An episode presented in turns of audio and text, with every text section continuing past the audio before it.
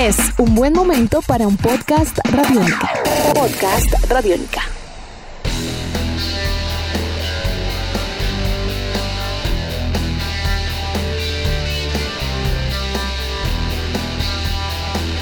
Bienvenidos a esta nueva edición de Podcast Rock and Roll Radio, producto de Radiónica desarrollado por quienes les hablan, Andrés Durán, arroba Andrés Durán Rock y Héctor Mora, arroba Mora Rock and Roll. Bajo la producción de Juan Jaramillo, Nicolás Castillo y la grabación de Camilo Barón, el día de hoy traemos para ustedes un tema muy particular y recurrente para amantes del sonido rock y heavy metal en general. Iron Maiden y sus 40 años. Los amamos, han cambiado, son iguales, su sonido es vigente, eso y mucho más. Así que Andrés, eh, buenas tardes, ¿cómo va todo? ¿Y cuándo comenzó usted a escuchar a Maiden? ¿Qué tal Héctor? ¿Qué tal queridos oyentes? Qué buena pregunta y esta, antes de responderla de cuándo, le quiero decir que si usted quisiera conocer en 1980 un fan al 100% de Iron Maiden aquí en Bogotá, Colombia, en Chapinero, era Andrés Dura. Así de sencillo, concreto. Qué, qué locura Héctor. Yo comencé a escuchar esto tan pronto salió y no por gracia divina, ¿no? Ni por emisor ni por televisión, sino por buenos amigos. Y tengo que nombrarlo en el podcast gracias al señor José Reverand, que era un gran amigo mío. Bueno, yo tenía en ese momento, pues hagamos la cuenta, yo estaba por los 17, 10, no mentiras, como 14 años. Ok. Eh, el señor José Reverand tenía en ese momento unos 30, eh, digamos. Mm. Entonces, él, él fue el que llevó el disco a mi casa y me dijo, bueno, hermano, usted, ¿a usted le gusta White Snake? Ah, bueno, ¿a usted le gusta eh, Kiss? Ah, bueno, ¿le gusta gusta ACDC, bueno, ¿verdad? Poner algo que le, que, le va a gustar más. Y yo, ¿qué, ¿Qué le pasa? Está loco usted. Y sacó el disco Iron Maiden, lanzado el 14 de abril de 1980, como usted bien lo dice, hace 40 años este disco tenía la connotación siguiente, Héctor, y es que al igual que Metallica innovó en el sonido del metal con el trash, Iron Maiden también innovó en el sonido del hard rock, que era lo que existía antes de Iron Maiden, que los acabo de mencionar, ¿no? Que eran ACDC, Kiss, eh, Judas Priest, pero pues el sonido de Iron, exacto, el sonido de Maiden era mucho más rápido, el tempo era mucho más rápido, influencias punk, que los otros grupos estaban alejados de esto, lógicamente, porque pues gracias al, al punk salieron volando muchas bandas de, de, hard rock. Y pues como bien ustedes saben, lo que dictamina la historia fue el famoso New Wave of British Heavy Metal, que trajo consigo a bandas como Maiden que volvieron de nuevo con el sonido metal al planeta Tierra. Y este es el puente de entrada, Héctor, el Iron Maiden de 14 de abril de 1980, donde estaban Paul Diano en las voces, Steve Harris como fundador del grupo y, y líder en el bajo, Dave Murray en la guitarra, Dennis Stranton en la y el señor Cliff Barr en la batería. Cliff Barr falleció. Podcast Radiónica. Tiene en 1981 una reafirmación de lo que sería esa propuesta con el Killers. Tiene usted toda la razón. Mejor no lo puede usted describir. Segundo álbum de Iron Maiden es la refrendación de todo lo que dejó el primero y lo hizo de una manera fuerte, potente, tanto así que se desfogó el cantante. El, señor Paul Diano aquí eh, abusó del alcohol y la cocaína de una manera que fue despedido del grupo. El álbum fue grabado y producido por Martin Birch, también siendo uno de los mejores productores eh, eh, en la historia del rock duro, ¿no? Acá, como vuelvo y lo repito, no existía el heavy metal antes de esto, así que el primer disco fue producido por Will Malone, que pues, no tenía mucha connotación metalera, mientras que si usted analiza los anaqueles de la historia del hard rock pesado y el metal, eh, Martin Birch sí era el, el, que tenía que darles un enfoque metalero a, a los Iron Maiden, cosa que lo logró con este Killer, segundo álbum de 1981. Aquí hay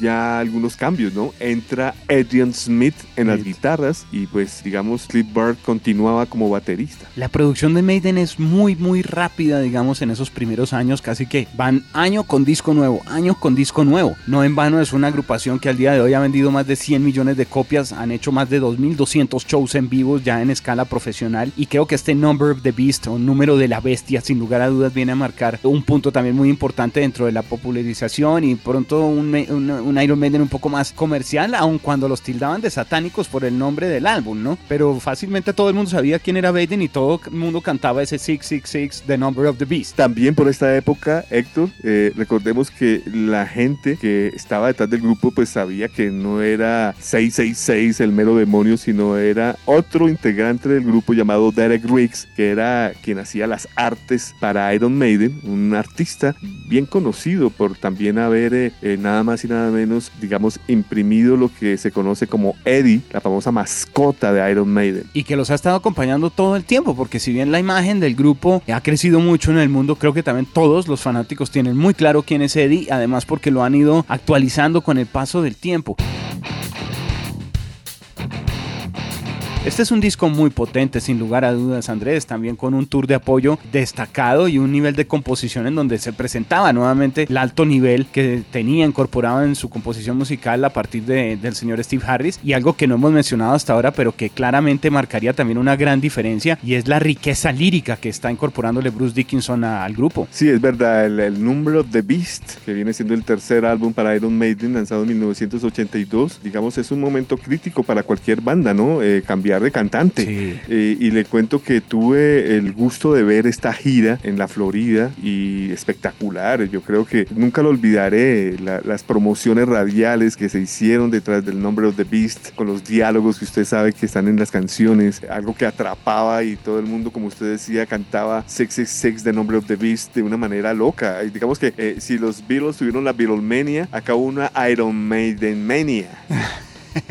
que vendría además a, ser muy bien recibida por los fanáticos de tal forma que yo creo que muchos se engancharon en lo que era un concepto totalmente compacto de historias, de rima, de prosa, de verso, de música, de solos, de estética visual, porque aparece justamente ese Peace of Mind que transmitía también miedo para más de uno en 1984, repitiendo la fórmula, no han parado desde que empezaron, si nos damos cuenta, perdóneme, Peace of Mind en el 83, y en donde Eddie está completamente loco y atado en un manicomio. Es así, es, esa transformación de Eddie según los sketches, los momentos del grupo, eh, yo creo que han sido adaptados de una manera perfecta y por eso ha gustado tanto a través de los años esta mascota. Y vienen composiciones tan fuertes eh, en ese sentido, como que encontramos tal vez, yo, yo me atrevo a decir, es que los, los sonidos de guitarra de ellos también para este entonces, los solos, los riffs, eran un balance muy completo entre algo potente, entre algo rápido, pero también muy, muy armonizado. Ese Flight of the Icarus, por ejemplo, sin lugar a dudas, o de Trooper, se convertirían en himnos también del grupo rápidamente.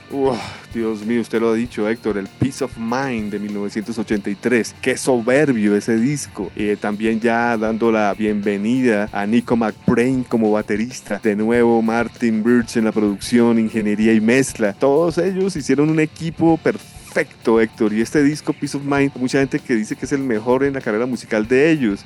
Para mí es difícil responder esta pregunta si me la hacen, ¿no? Pero por esta época todos son tan buenos, pero este Peace of Mind es, es, notable. Y da el puente, Héctor, al Power Slave, que quiero adelantarme de una vez porque es, podemos decir, de, de mi época favorita de Iron Maiden, porque yo ya estaba viviendo en la ciudad de Los Ángeles. Entonces yo ya pude escuchar a través de las emisoras lo que se venía y compré con anterioridad a los tiquetes y me ahorré los dólares para comprar el programa, la camiseta, eh, compré el famoso libro, no sé si usted recuerda, Running Free, que es eh, hasta la fecha la biografía autorizada de Iron Maiden, todo el paquete completo, Héctor, esto fue una presentación en el Long Beach Arena que pues, se llevó a, Betamax en su momento, después en VHS, hoy en día se puede adquirir en, DVD, pero es de, las, de, los, de los conciertos más importantes en la historia del metal, ese de Live After Death, que hace parte, como les digo, de lo que fue el énfasis del álbum en estudio Power Slave de 1984, el famoso de las pirámides de Egipto y toda esta iconografía. Es un álbum que además eh, viene de alguna forma a presentar otro reto a nivel de composición. Las canciones son muy compactas y seguiríamos en ese ritmo pues eh, casi que de a disco por año porque venimos a entrar en otra época supremamente importante también para el grupo, Andy. Somewhere in Time, sí señor.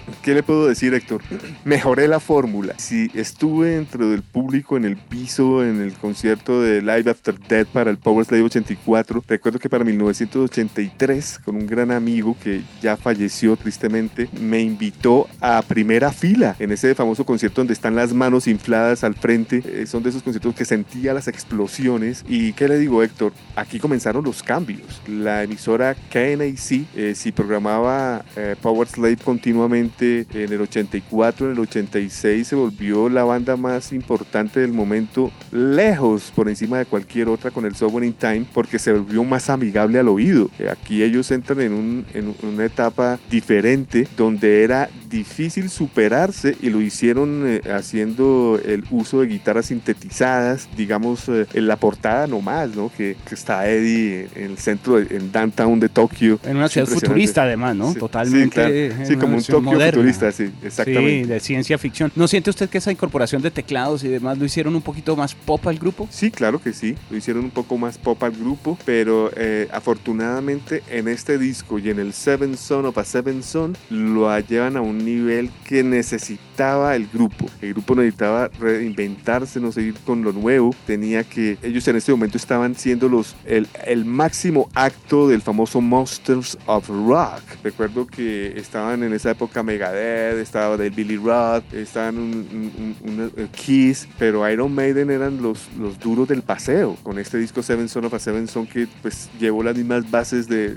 de guitarras sintetizadas y, y de exploración. Mucha gente no la fue con esto. A mí no me fue tan mal, Héctor. Yo le cuento que estos discos, especialmente el disco Somewhere in Time, es de mis favoritos. Yo creo que alcanzó a pasar para algunos, eh, tal vez por la complejidad de composiciones, nuevamente, como por ejemplo Alexander the Great. Son canciones que presentan de alguna forma algo muy, muy, muy particular. O el Stranger in a Strange Land, que creo que le dieron matices porque a mí me costó un poquito de trabajo, pero no tanto, le confieso, como lo que vendría a los pocos años ya en 1988 con ese Seven Son of a Seven Son, en donde pues encontramos temas como ese Can I Play With Madness o The Evil That Men Do, donde eh, también siente uno que de pronto el grupo trató de llegarle a, más personas o no sé si es que sencillamente habíamos escuchado ya tanto Maiden que nos parecía distinto el que ellos quisieran arriesgar algo. Sí, no, eh, no tanto arriesgar, sino que querían más, querían más seguidores, querían más, eh, lo que le dije Héctor, querían ser los, los headliners de los grandes festivales y, y, lo lograron, lo lograron, ya, ya no era suficiente con llenar el Long Beach Arena de, de,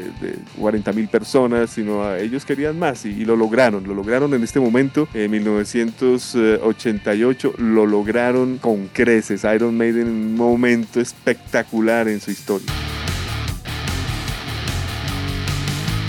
Hay que destacar que eh, dentro de todo lo que viene a hacer esta etapa hay cambios también en la alineación, hay diferencias de conceptos que van poco a poco madurándose y que de alguna manera estallarían más adelante poco a poco hacia el final de esta década y comienzo de la otra. Con No Prayer for the Dying 1990 encontramos también otros matices muy claros de Maiden y unas diferencias importantes. Sí, aunque sigue siendo el productor Martin Birch, como usted lo acaba de mencionar, la salida de Adrian, Adrian Smith, Smith. del grupo fue definitiva.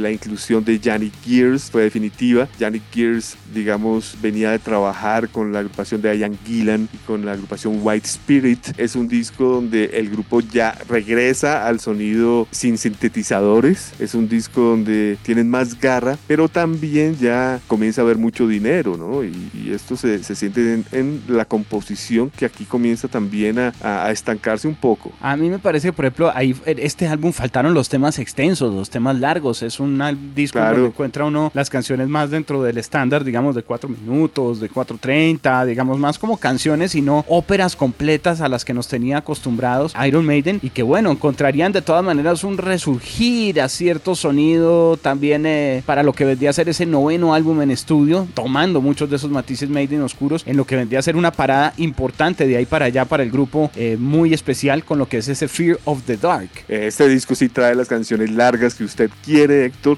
Sí. Este disco sí podemos decir que es una superproducción, a mi manera de ver. Es el último gran álbum de Iron Maiden. Bueno, pues el Brand New World también, pero digamos de este, Sí. de este hilo que hemos venido llevando en este, en este podcast, me, me- me parece el disco más evolucionado, más hermoso, más... Además, Héctor, que yo le tengo mucho aprecio porque eh, fui invitado por el sello EMI Music a lo que fue el lanzamiento del Fear of the Dark en, Wow. en Caracas, Venezuela. Wow. Entonces eh, tuve el placer de estar allí con John Jairo Ricaurte, estuvimos con los eh, miembros de de Iron Maiden en, en backstage, nos firmaron los discos, nos tomamos fotos, nos hicieron cantar en una canción, eh, eh, subir al escenario y cantarla. Wow. O sea, to- todos los juguetes del ¿Qué caso, canción? Héctor. ¿Qué canción? Eh, Tenemos que saber. La canción- Wasting Love, Afraid to Shoot Strangers, Be Quick or Be Dead, Fear of the Dark. ¿O No era me un clásico? acuerdo. ¿Era algún No me- clásico? No me acuerdo, pero, pero, pero es fácil saberlo porque eh, lo que fue esta gira y la siguiente siempre hacían eso. Eso no, no fue solo en el concierto que yo acudí, sino que se hacían concursos a través de las emisoras y los ganadores tenían el chance de conocer al grupo en el camerino y cantar los coros de la canción que no sé si era Afraid to Strangers,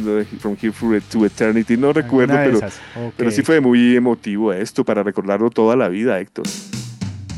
Iron Maiden tiene 16 discos en estudio, 12 álbums al vivo, 4 EPs, 7 compilaciones, 39 álbumes. Si hablamos entonces sumando todo esto, obviamente no alcanzaríamos en este podcast a verlos todos, pero creo que podemos cerrar con algo que usted alcanzó a mencionar muy fuerte para darle como una mirada muy general a toda una era, porque podríamos finalizar con ese Brave New World que tiene un episodio un poco oscuro, todavía más oscuro que ese Fear of the Dark, que viene a ser entre 1995 y 1998 el Factor X y ese Virtual Eleven. Sí, Oscuro, ¿no? Eso, ese es un periodo bastante dramático, Ah. bastante oscuro en el grupo. Eh, el- imagínese usted lo que es perder a Bruce Dickinson A como Dickinson. cantante, tener que incorporar a un Blaze Bailey que lo hacía muy bien con su propia agrupación Wolfbane, ¿no? Eh, yo tengo todos los discos de Wolfbane y me encantan, pero pues no sé, no, nada.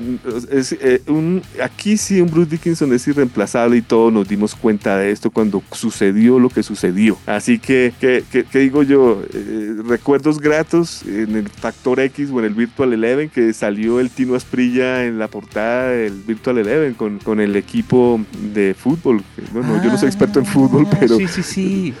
Pero no me atrevo a decir el nombre del equipo porque no estoy seguro cuál era. Debía ser de la Liga Italiana, me imagino. Pero no me arriesgo mucho más. O de la Liga No, Inglesa, perdóneme. inglesa, ¿no? inglesa. Claro, tenía que Claro. ser con la Liga Inglesa. O sea, el, el Tino jugaba con el, el equipo favorito de los, de los Iron Maiden, pero pues como yo no soy tan conocedor de fútbol, no, le podría decir tampoco qué equipo es. Ahí nos metieron un gol. Afortunadamente, afortunadamente ese Por gol especializarnos todo, Sí. tanto en música, no tenemos ni idea No. de cuál fue el equipo. No, ahí sí pecamos, pecamos.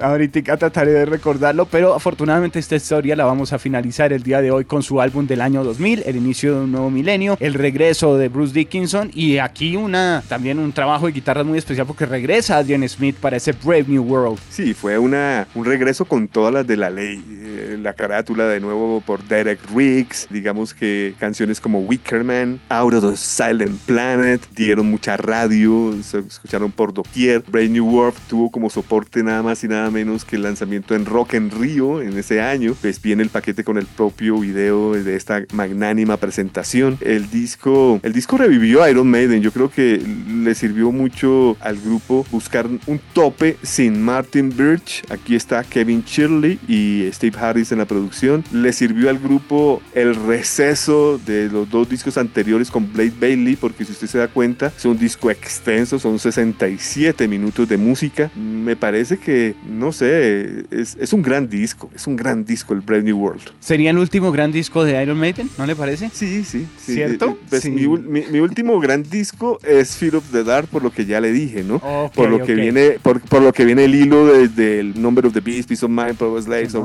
Times. Sun, no, no paraban. Entonces, digamos, el último fue Fear of the Dark. Pero sí podemos decir que el gran último álbum fue Brave New World, lo que es el Dance of Death del 2003, A Matter of Life and Death 2006, Final Frontier 2010 y Book of Souls 2015 son discos muy similares con una fórmula eh, muy Maiden que nadie lo duda que son ellos. Pero fíjese usted que a diferencia de Judas Priest, que facturan, pues para los que no son conocedores, para el mismo sonido heavy metal, por decir algo, eh, ellos tuvieron mucho más actual su composición. Maiden eh, suena como un tractor metalero en, en discos de los años 2000, cosa que Maiden pues baja un poco la guardia con su propio sonido.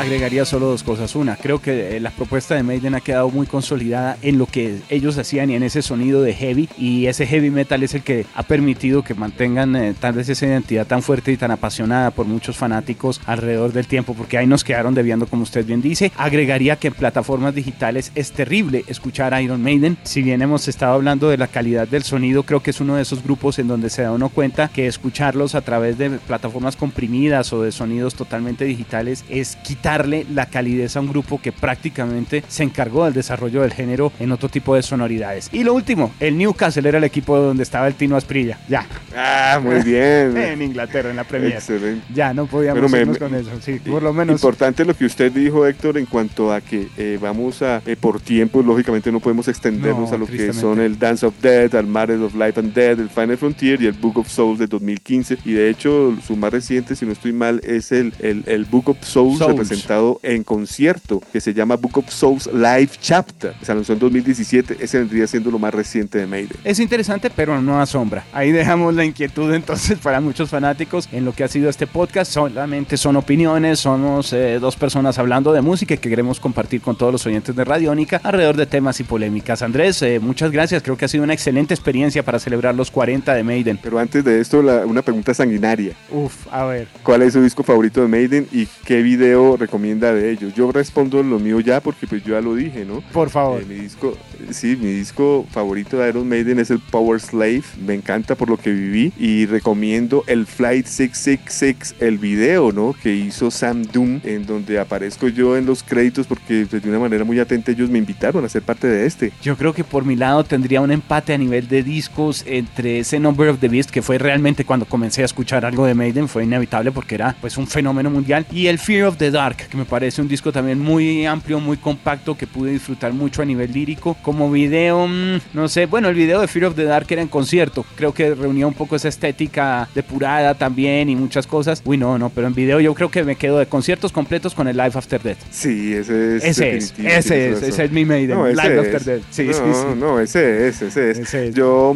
recomendé el Flight 666 porque es un buen documental. Ah, sí, Pero sí, si vamos al mejor concierto de Maiden en video y en audio, Live After Death de octubre del año 85. Andrés, ha sido un placer, una feliz tarde y que esto sea otro motivo para seguir celebrando la música que tanto nos gusta. Eso espero. Me ha encantado estar de nuevo con ustedes, Héctor, y todos los que hacen posible que este podcast ustedes lo escuchen. Radiónica y este ha sido una edición más de Podcast Rock and Roll Radio.